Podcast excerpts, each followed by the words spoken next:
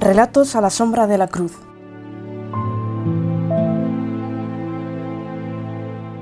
Íbamos dos.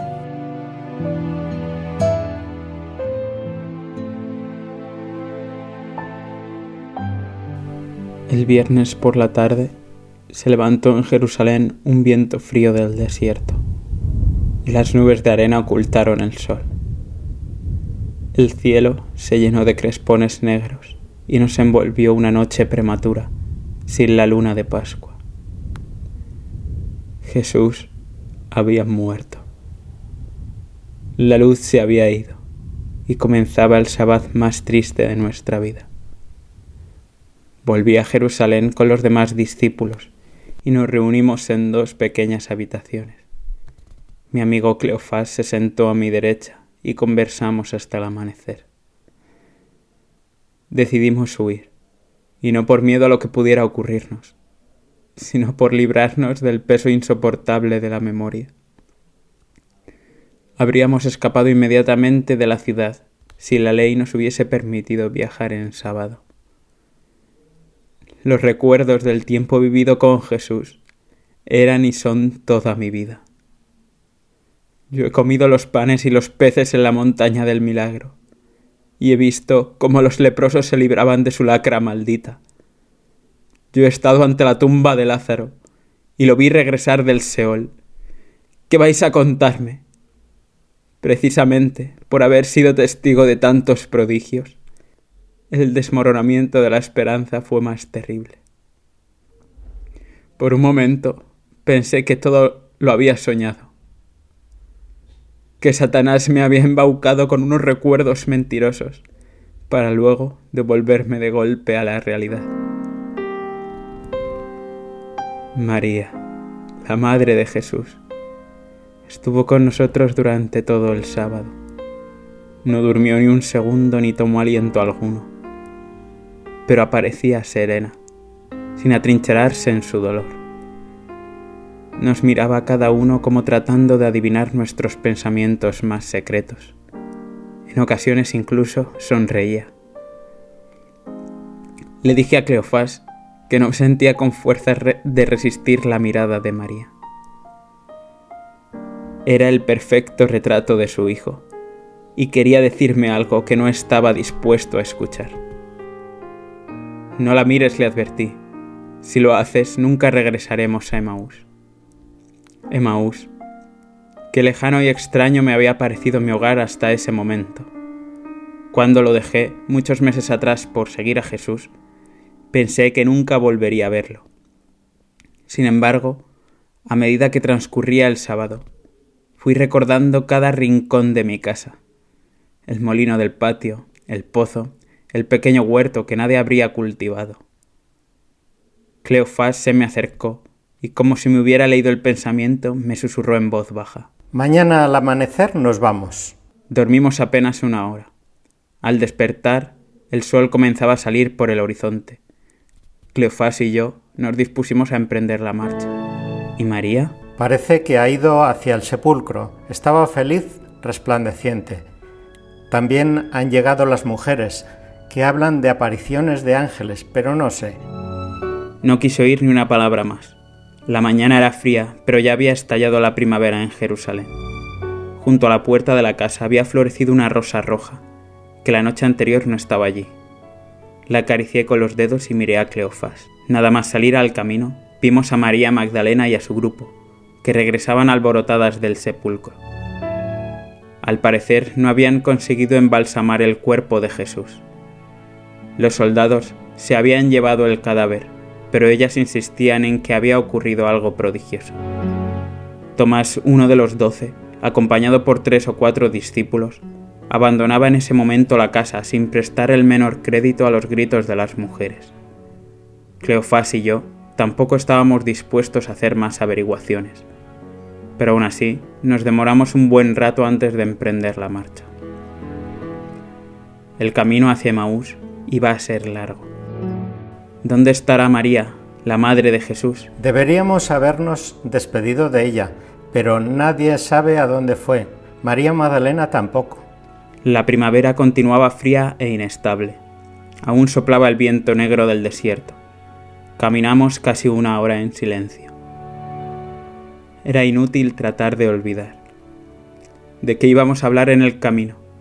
De las veces que recorrimos con Jesús el mismo sendero, de los enfermos que llegaban de todos los rincones de Palestina, de aquel ciego que gritaba en Jericó, de la mujer que llevaba a enterrar a su hijo y Jesús le dijo, no llores.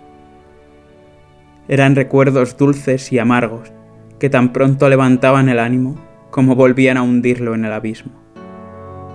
Todo, todo, todo había terminado ya para siempre. Quizá nunca había empezado. ¿Te acuerdas de Judas? Nunca hablamos de él. ¿Por qué me lo preguntas? ¿Sigues pensando que Judas es solo el traidor y que dándole ese título hemos sido justos? La mirada de Cleofás se había ensombrecido más aún. Se quedó callado un rato, se envolvió en la túnica y dijo, Olvídalo, es este viento negro que se mete en el alma. Una cosa es cierta, nosotros como Judas no vamos a ninguna parte, ya no buscamos nada porque lo hemos perdido todo, simplemente huimos, nos alejamos. No hay esperanza. Si acaso iremos en busca de un rincón donde morir. Judas encontró un árbol. Me vino entonces el recuerdo de María, de su mirada, idéntica a la de su hijo, de aquella sonrisa imposible de olvidar. No sé si lloré, porque el viento frío me azotaba la cara. En ese momento oímos una voz a nuestras espaldas. ¿Qué discursos son esos que os traéis en el camino? Era una voz vagamente familiar, de alguien conocido en otro tiempo y olvidado casi por completo. No le oímos llegar. Por eso el sobresalto fue mayor. Hasta ese momento habíamos caminado unas veces muy deprisa, como fugitivos o ladrones, que eso éramos, y otras por el contrario demasiado despacio, como si nos costara alejarnos de Jerusalén. Pero siempre fuimos solos. Por eso al escuchar aquella voz nos detuvimos desconcertados. Cleofás se giró por completo y miró al desconocido de arriba abajo.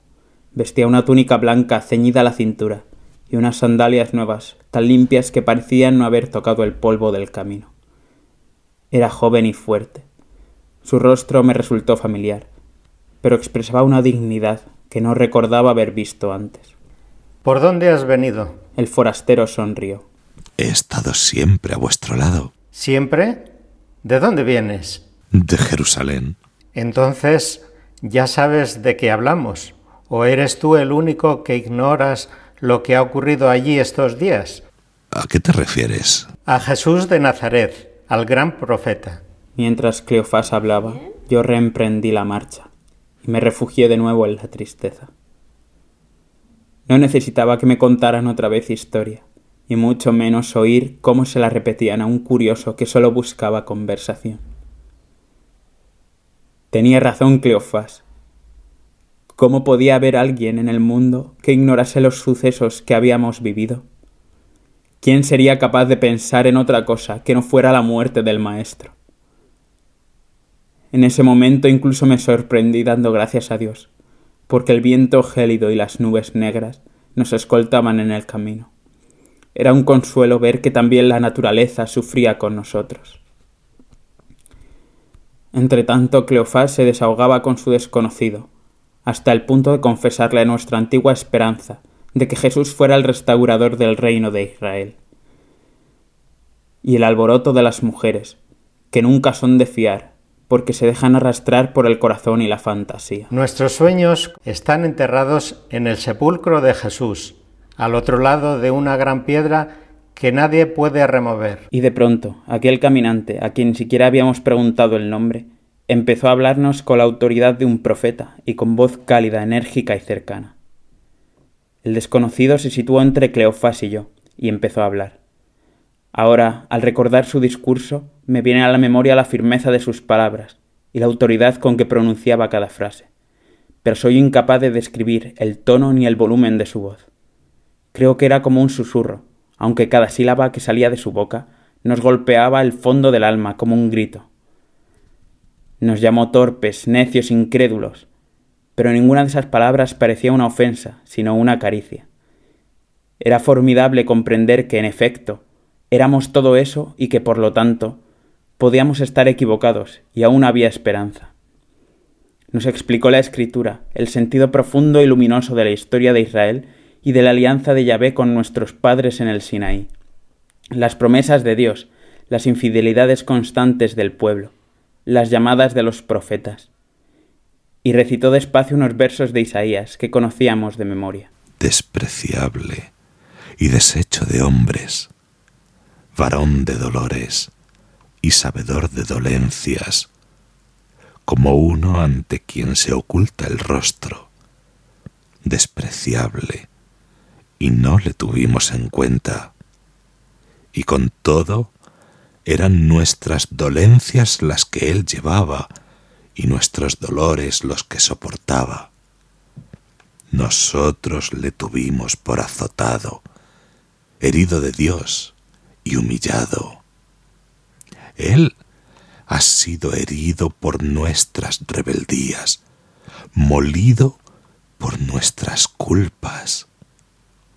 Él soportó el castigo que nos trae la paz, y con sus cardenales hemos sido curados. Todos nosotros como ovejas erramos. Cada uno marchó por su camino, y ya ve, descargó sobre él la culpa de todos nosotros. Fue oprimido y él se humilló y no abrió la boca. Como un cordero al degüello era llevado, y como oveja que, ante los que la trasquilan, está muda. Tampoco él abrió la boca. Tras arresto y juicio, fue arrebatado y de sus contemporáneos, ¿quién se preocupa? Fue arrancado de la tierra de los vivos, por las rebeldías de su pueblo, ha sido herido. Recordé al rabí que nos explicó en la sinagoga este pasaje. Nos dijo que era una alegoría de los sufrimientos del pueblo de Israel. Ya entonces me pareció una extraña alegoría. Ahora Jesús la había vivido al pie de la letra, pero yo me resistía a aceptarlo. ¿No comprendéis que era necesario que Cristo padeciera todo eso para entrar en su gloria? La verdad es que no no lo entendíamos aún. Sin embargo, aquellas palabras parecían haber alterado todo. El viento frío se había transformado en una suave brisa. El sol, ya sin nubes que atenuasen su luz, se disponía a caer sobre las montañas en una sinfonía de colores rojos y violetas, y nuestro ánimo, por alguna razón difícil de entender, se había encendido de nuevo como como la luna llena de Pascua. Emaús estaba a la vista. Mi casa seguía tan blanca como hace tres años, y el huerto no parecía abandonado. Mi perro, que ya no era mío, puesto que lo regalé a mi vecino Samuel, vino corriendo hacia nosotros para darnos la bienvenida y antes de que nos diéramos cuenta, el desconocido se alejaba por el camino. ¡Eh tú! Quédate con nosotros, ya anochece. En la mesa de mi casa alguien había dejado un pan y una jarra de vino. Quizá fue Samuel, pero no me atreví a salir para preguntárselo. Nos sentamos. Empecé a temblar antes de que ocurriese nada. El señor tomó el pan y yo le pregunté ¿Quién eres? Jesús dividió el pan como sólo él lo hacía. Sabes muy bien quién soy. Le miré a los ojos. Era el vivo retrato de María.